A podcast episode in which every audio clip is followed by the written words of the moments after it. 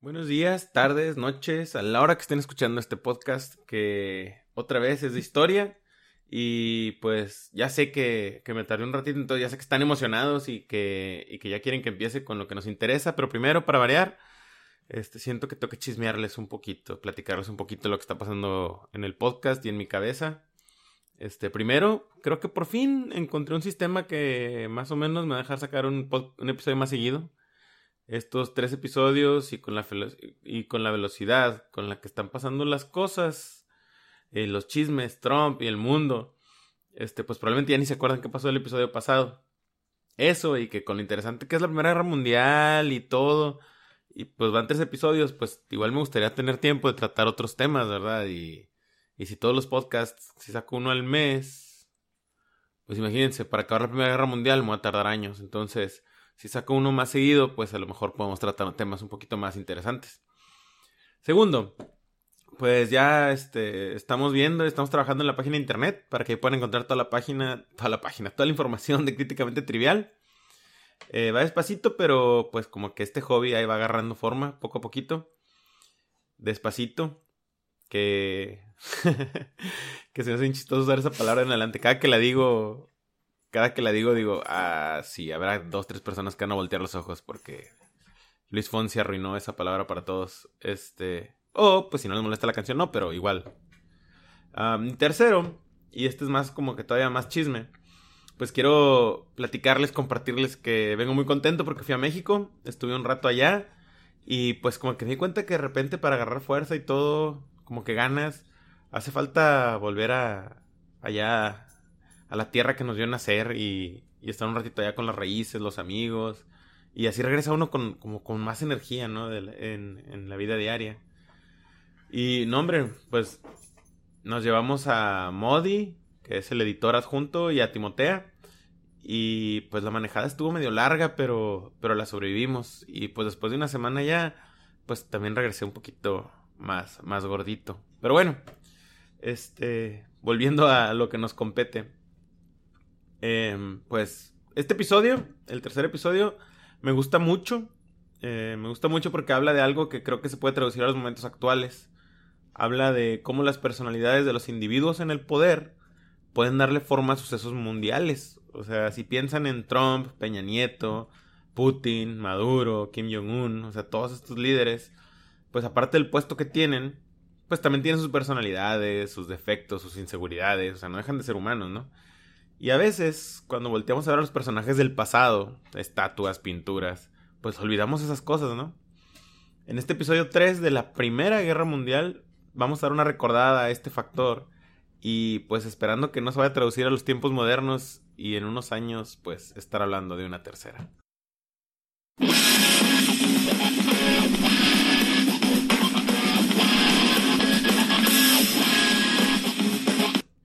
En el último episodio nos quedamos en cómo durante 1914 los poderes que gobernaban Europa fueron así de que uno por uno prendiendo la máquina del juicio final que describimos, ¿verdad? Hablamos de cómo desde las guerras de la Revolución Francesa, Napoleón, las cosas habían estado evolucionando y todas las partes de esta máquina del juicio final, desde los ejércitos gigantes hasta la tecnología cada vez más mortífera, pues estaban alcanzando la cima, ¿no? Estaban en el punto exacto para darnos la gran guerra. En 1914 el mundo ve hacia dónde va, intenta alejarse del precipicio, pero en lugar de tener a los mejores jefes de Estado que Europa podría producir, pues algunos de estos países tienen a gente liderando que más bien se vuelven un gran obstáculo para la paz. Gente como el Kaiser Guillermo II, que era el emperador de Alemania.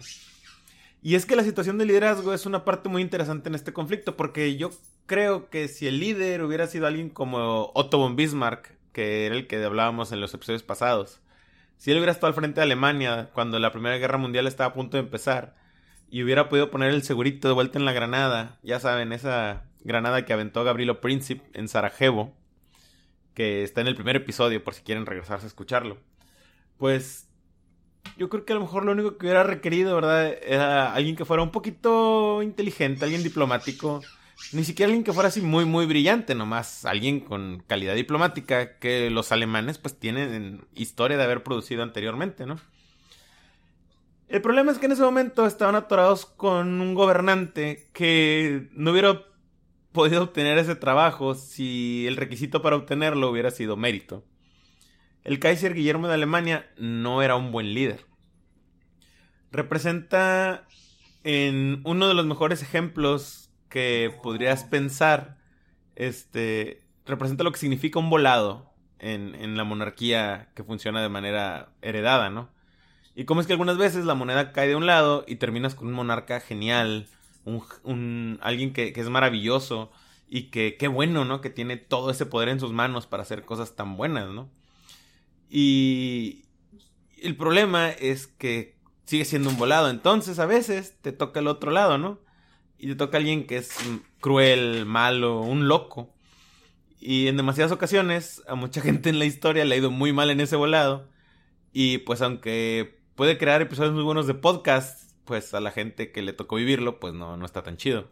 En Alemania el líder actual, el Kaiser actual, Kaiser, así como el zar en Rusia, que tiene un líder autocrático en ese momento, el rey, los dos vienen de la palabra César, que en estos días pues suena así como que fuera de tiempo, ¿no? Es, es parte de ese mundo antiguo del que hablamos que ha estado ahí desde siempre.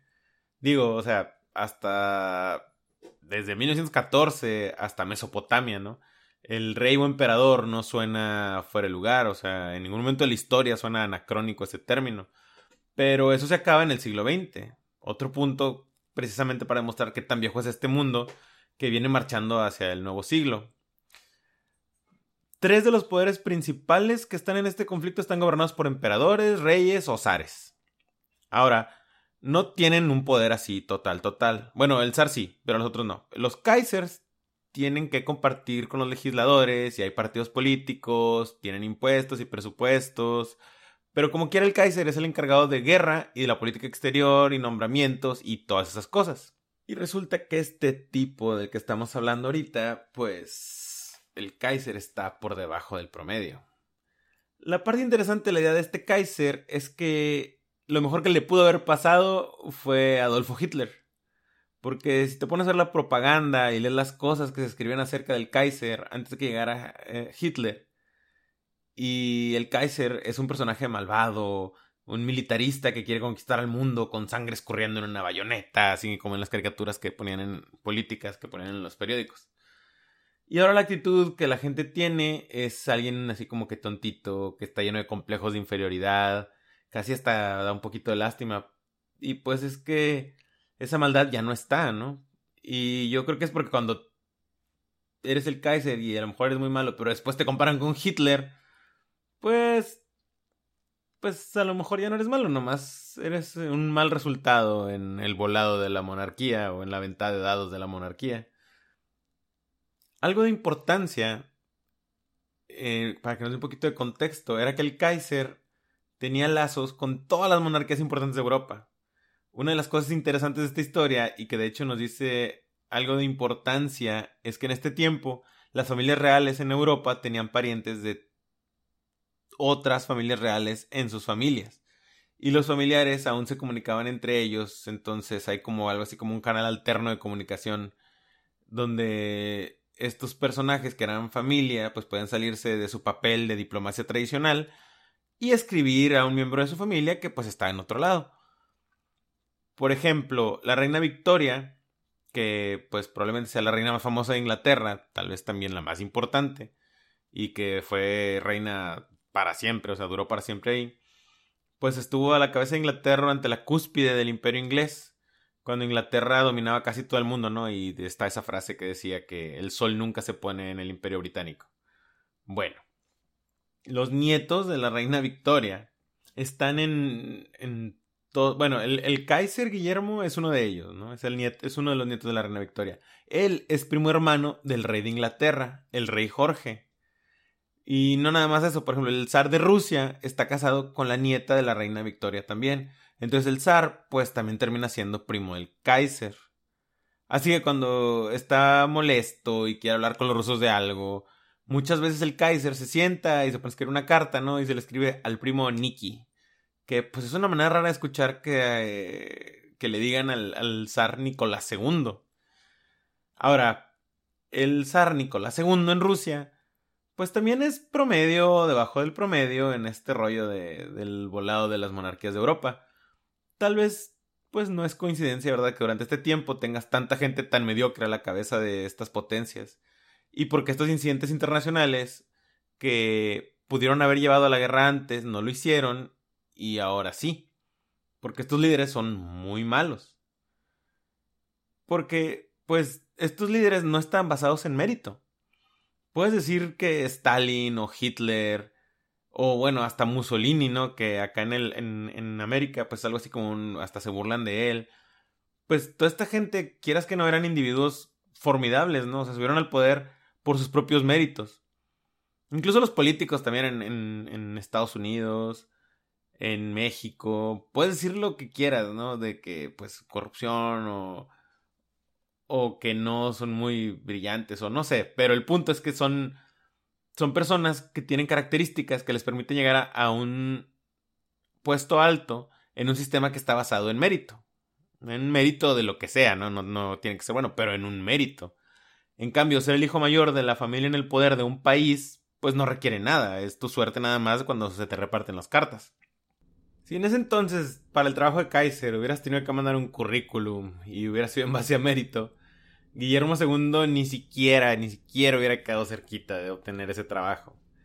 Y el problema es que él es el encargado de ponerle el seguro de vuelta a la granada de la guerra.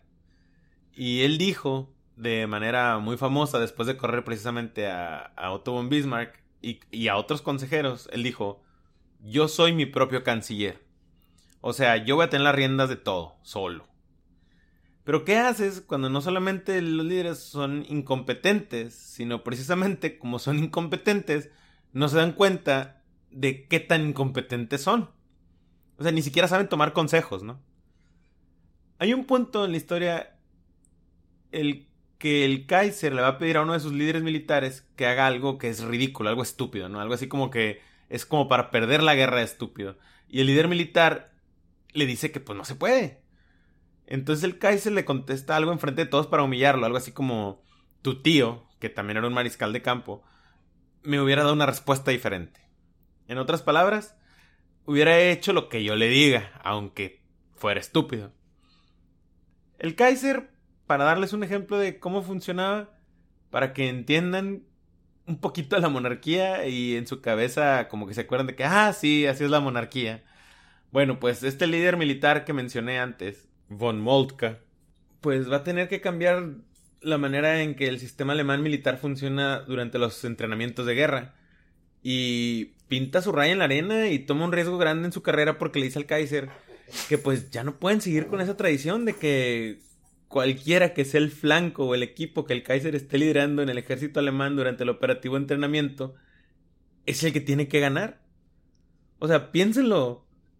Antes de que, de que von Moltke pinte su raya. El equipo que el Kaiser era el líder en las maniobras hacia nivel nacional, con todo el ejército, es muy importante. Ese es el lado que tiene que ganar, de forma automática. O sea, eso es, eso es, ahorita lo ves y es ridículo. Y lo que pasa es que el Kaiser pues tiene una personalidad medio ridícula también, ¿no? O sea, es, es muy interesante. Mira, uno de sus brazos se le dañó durante su nacimiento y como que se le fue secando hasta que se quedó sin fuerza. Entonces no podía cortar su propia comida. Y eso le daba mucha vergüenza a alguien que de por sí ya tiene como un complejo de inferioridad. Y luego lo mandan a Inglaterra a pasar tiempo con sus primos. Y pues ellos ni le hacen caso, ¿no? O sea, la familia real inglesa pues no se emociona con, con el, con, con Guillermo, el primo Memo, ¿no? Y, y lo único que él quiere pues es su aprobación y ser como ellos, lo cual crea una dinámica un poquito extraña, como en una obra de teatro, algo así como que entre rara y trágica. El Kaiser se vuelve la personificación del complejo de inferioridad de su país. Alemania en ese momento está igual. Es el país nuevo en el escenario y sienten que lo están tratando mal, están enojados, sienten que Francia e Inglaterra los ven como menos, aunque como muchos historiadores mencionan, no hay ninguna potencia nueva que empiece a actuar como tal y que a las que ya estaban les guste, ¿no? Es como China ahorita con Estados Unidos. Así como que empujando a codazos para meterse en la estructura de poder. Todos entendemos que lo merecen, que su economía da para eso y sigue en crecimiento, pero no necesariamente se siente normal. Durante ese periodo de tiempo, Estados Unidos tiene un rol parecido, de dar codazos para entrar a la bolita del poder, aunque quieran o no los que ya están ahí. Como hagan canchita empujando con los codos, ahí vamos. Y pues así estaba el imperio alemán. Con el complejo de inferioridad y el Kaiser Guillermo, pues también lo tenía. Pero si leen artículos de esa época, el Kaiser tenía la imagen de ser un militarista, que es como será conocido este imperio alemán, que al final va a ser culpado por todo lo que va a pasar, ¿no? O sea, va a ser conocido como militarista. Durante la última parte de los 1800, la gente se enfoca en el militarismo y construir armamentos increíbles y mortíferos y una carrera por el poder. Es como si todo el mundo completo se estuviera armando hasta los dientes y todo estaba a punto de estallar y eran estos militaristas los que eran los responsables. Y la gente que ve a la Alemania nazi y que se, bueno, o sea, hay gente que se impresiona, ¿no? Con el Wehrmacht y la marcha militar precisa y los uniformes y toda esa actitud militarista fascista. Pues me gustaría recordarles que los nazis no inventaron eso. Los nazis estaban reviviendo la actitud marcial alemana tradicional, porque esa es la palabra. Es militarista si no te gusta, es marcial si te gusta, pero bueno, eso es lo que Hitler y sus secuaces estaban intentando traer de vuelta. Prácticas militares prusianas. Que para esos pasos robóticos, esa gran precisión, las prácticas militares, todas esas cualidades prusianas van más atrás en el tiempo hasta Federico el Grande. Y muchos países de Europa veían esto y pues es impresionante, ¿no? O sea, estos soldados que hacen esto se ven peligrosos, se ven malos, como que quieren conquistar tu país así de la nada. Y de repente están haciendo una flota marina gigante que incluso rivalizaba con la de Inglaterra, porque resulta que el Kaiser había leído el mismo libro que Theodore Roosevelt había leído. Es un libro de historia naval de Alfred Thayer Mahan que pues hizo mucho daño, porque el Kaiser, como Roosevelt, lo leyó, se emocionó, hace que todos sus almirantes lo lean y deciden que harán una flota para competir con Inglaterra para que no los tomen como menos, como algo seguro. Repito, este Guillermo II el primo Memo. Yo creo que es un personaje muy fascinante porque nos puede recordar lo que puede pasar, ¿no? Con, los volados de la monarquía. Ahora, no todos los gobiernos de Europa que nos importan, que son importantes aquí, son, son monarquías o gobiernos autocráticos, como Francia o Inglaterra. Francia es una república otra vez para estos tiempos. Después de intentar una vez más la monarquía, después de Napoleón decidieron que no, que, que sí está bien la república. Inglaterra, pues prácticamente también era una. Todavía tenían a su rey a la realeza, pero no tenía ningún poder significativo. Durante este periodo de tiempo, la familia real ya era como la familia real de ahorita. Tal vez con un poquito más de peso, con más influencia sobre la opinión pública que ahora, con la generación actual que es un poco más cínica. Pero bueno, hasta ahí llegaba su autoridad política. El Parlamento, que es el poder legislativo de Inglaterra, tenía el poder en ese entonces, tal y como hoy. Pero eso creó una dinámica un poquito diferente porque los franceses y los ingleses tienen que preocuparse por cosas que los demás países, como Rusia, pues no tienen que preocuparse. Tienen que preocuparse de la situación política, porque sus oponentes políticos podrían usar la guerra como un problema político. En Inglaterra hay bastante división acerca de todo eso y durante el periodo de que asesinan al archiduque, eh, si se acuerdan, por ahí del 28 de junio de 1914, y que el gobierno austrohúngaro mande ese ultimátum tan famoso con la lista de demandas a Serbia el 23 de julio del mismo año, hay un tiempo muerto pues largo, ¿no? Es casi un mes.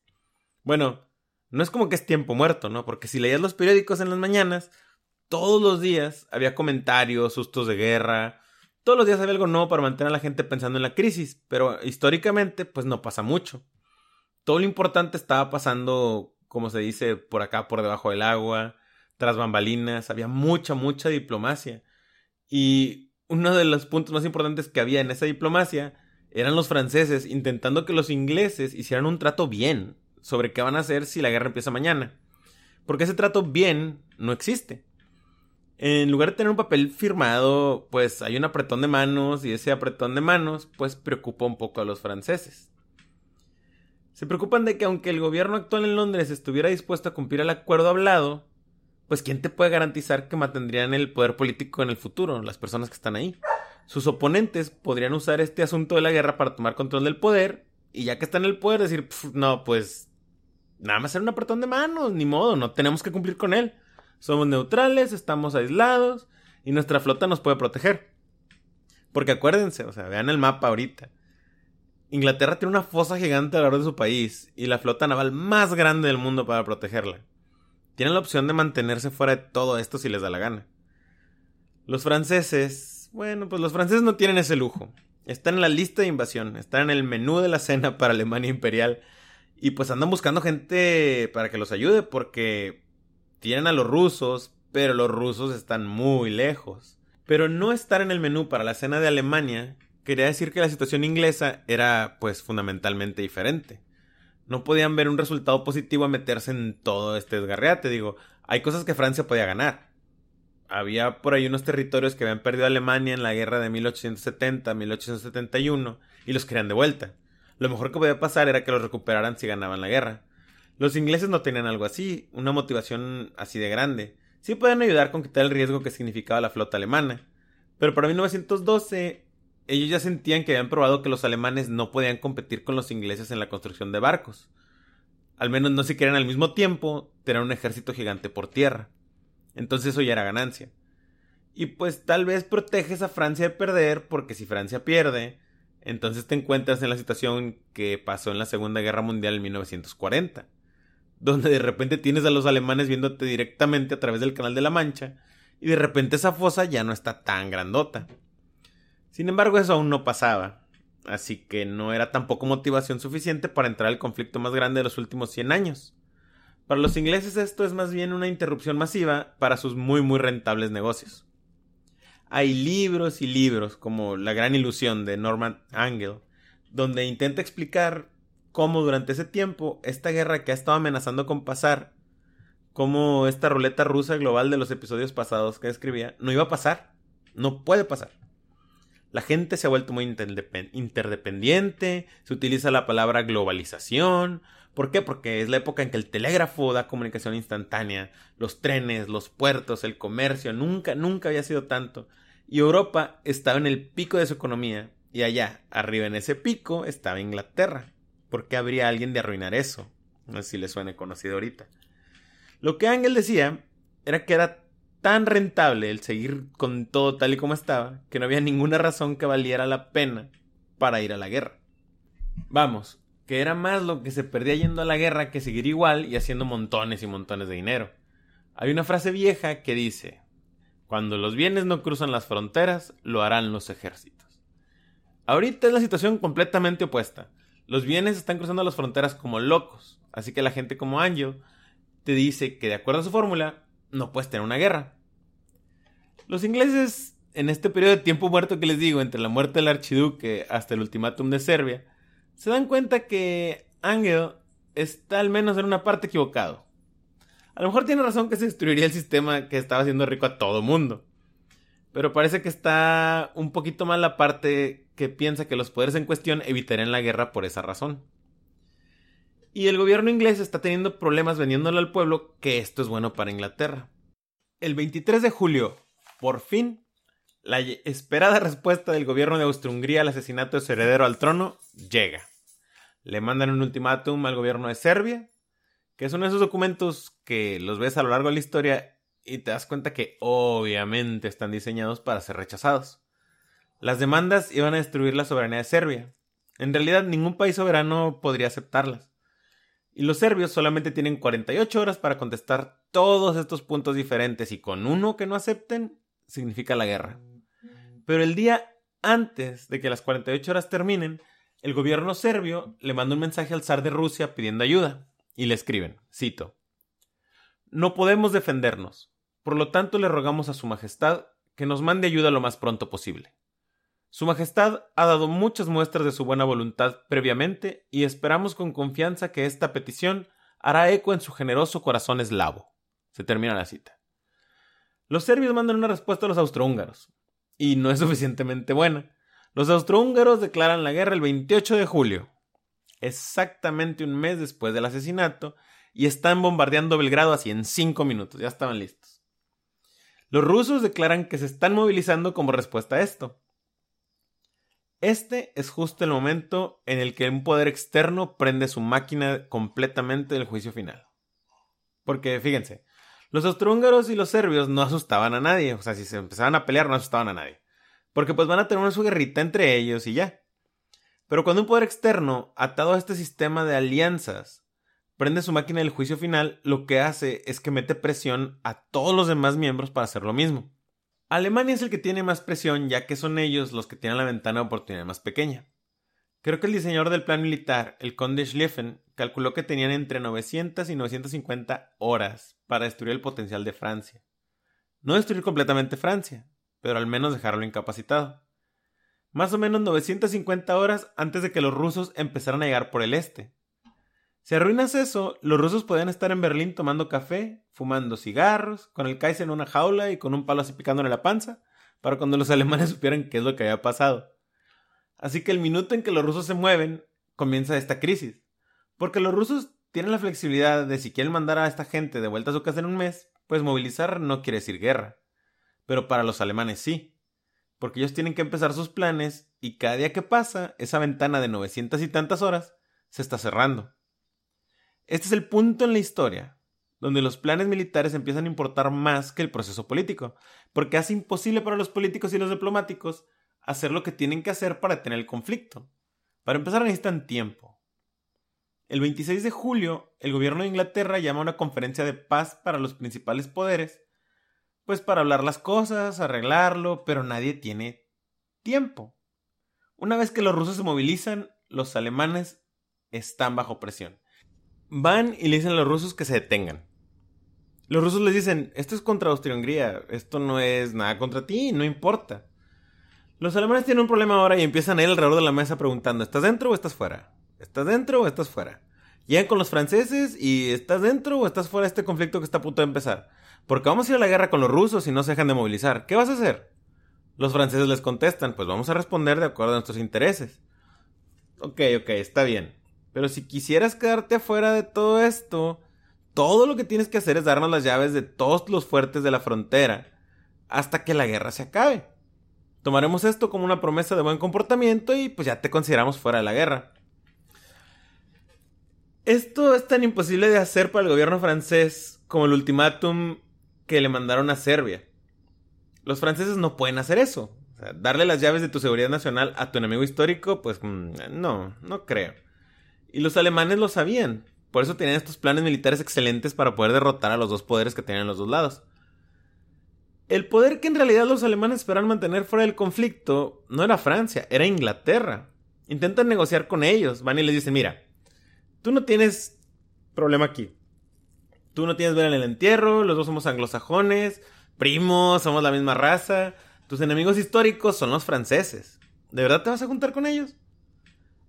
El 30 de julio, el primer ministro inglés escribió en su diario, cito, La situación europea es al menos un grado peor de lo que era ayer, y no ha sido mejorada por un poco desvergonzado intento de parte de Alemania de comprar nuestra neutralidad durante la guerra con promesas que no anexará territorio francés, excepto colonias, ni Holanda ni Bélgica. Hay algo muy crudo, él escribe, casi infantil en la diplomacia alemana, Mientras tanto, los franceses están empezando a presionar en la dirección opuesta, tal como los rusos han estado haciendo ya por un tiempo.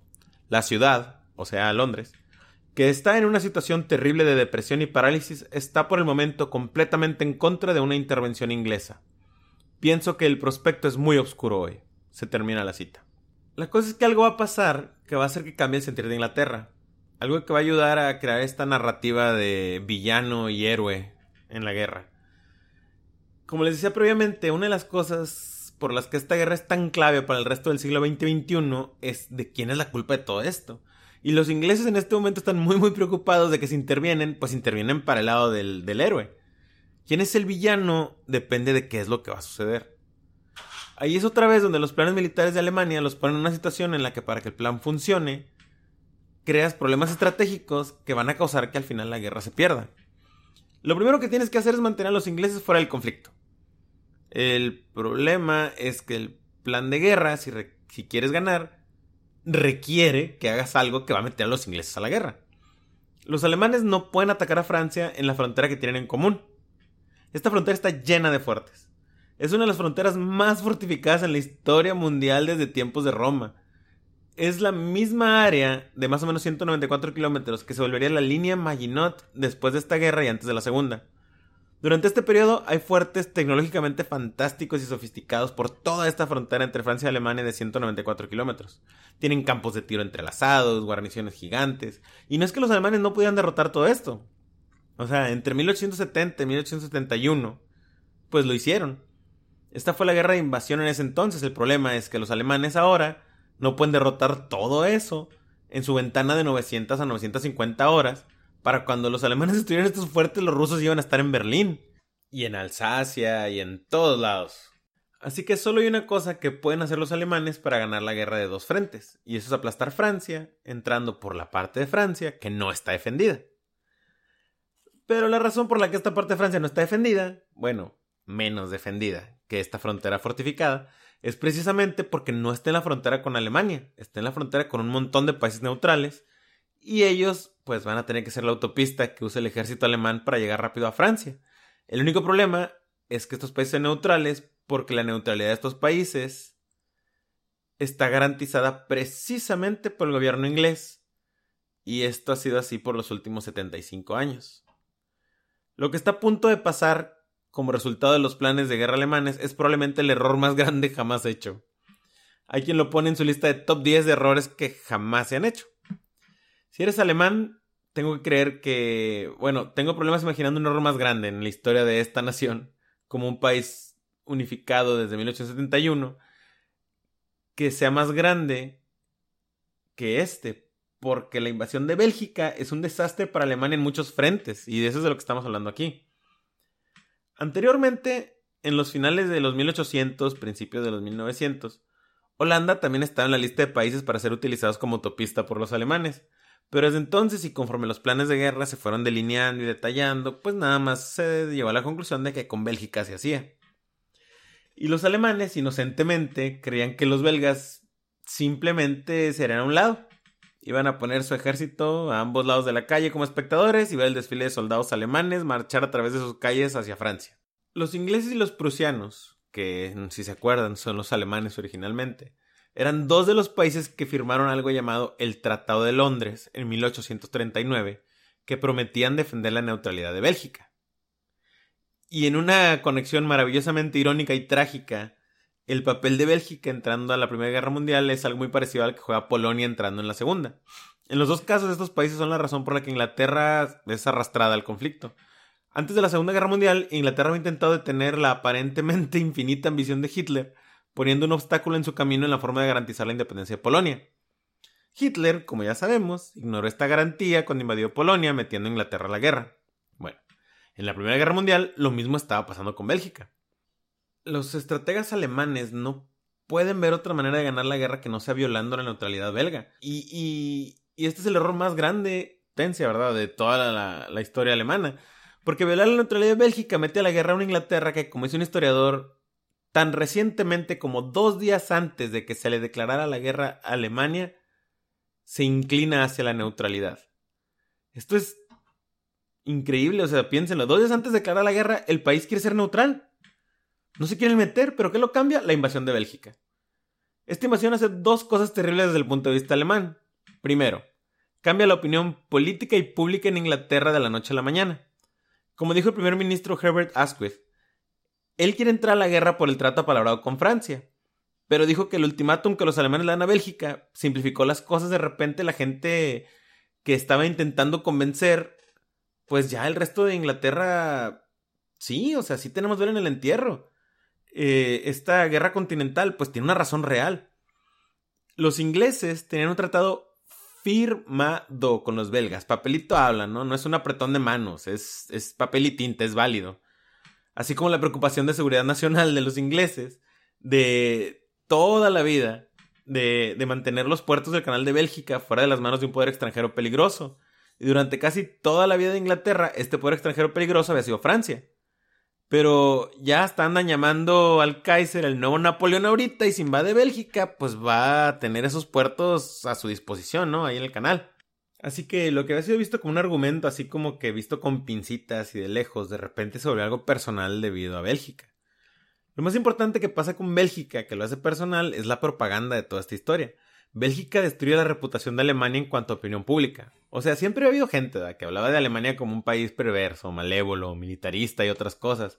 Pero en la escena mundial, en cuanto Alemania entra a Bélgica, participa en el acto más agresivo hasta el momento que cualquiera de los otros países envueltos en la guerra ha realizado. Digo, Austria-Hungría atacando Serbia era lo más agresivo que había pasado antes que esto, pero esto era visto como que pues que tenía una excusa, ¿no? Después de todo el gobierno serbio, tal vez había tenido algo que ver con el asesinato. Pero Bélgica, Bélgica era un espectador inocente. Es como si una balacera empieza entre dos pandilleros y lo primero que hace uno de ellos es voltear por un lado y matar a un inocente que nomás estaba ahí parado porque le queda de pasada. Y así es como los aliados lo ponen en su propaganda que le saca jugo de verdad a esta cosa de Bélgica. Tanto que le molesta a la gente como Hitler, que escribió en su libro Mi lucha que en ningún otro lado los alemanes se quedaron tan atrás de los ingleses, los franceses y más tarde los estadounidenses que en el sector de la propaganda. Hitler dice que el error más grande de la propaganda alemana y austrohúngara en la Primera Guerra Mundial fue poner a los enemigos como algo cómico. Mientras los ingleses, franceses y estadounidenses habían entendido que los enemigos tienen que ser vistos como seres malvados, peligrosos, sedientos de sangre, no de manera cómica, porque el problema de ver a tus enemigos como un chiste es que en el campo de batalla, cuando te los topas, pues ya no son tan chistosos. Eso destruye la imagen que tenías por la propaganda. Es mejor decir que son malos, como si vinieran los nueve jinetes de Mordor. Referencia cultísima. Pero bueno, así es como los aliados, que así se les llama a Inglaterra, Francia y los países de ese bando, se terminarán llamando en esta guerra, incluyendo después a Estados Unidos. Al principio eran llamados la Triple Entente, y el otro lado, la alianza de Alemania, Austria-Hungría y más tarde Turquía y otros países eran llamados los poderes centrales. Entonces, es la Triple Entente contra los poderes centrales o los aliados contra los poderes centrales. Y los poderes centrales eran retratados, tal como dijo Hitler, como estos depredadores, violadores y saqueadores, y va a ser precisamente en Bélgica que los alemanes le darán a sus oponentes la materia prima para no tener que exagerar mucho que digamos y poder decir que son la versión moderna de los unos. Ahora, el primero de agosto de 1914, esta pequeña guerra entre los austrohúngaros y los serbios se vuelve más grande, porque es cuando el ultimátum alemán que le dan a los rusos diciéndole que dejen de movilizarse o van a ver, se termina.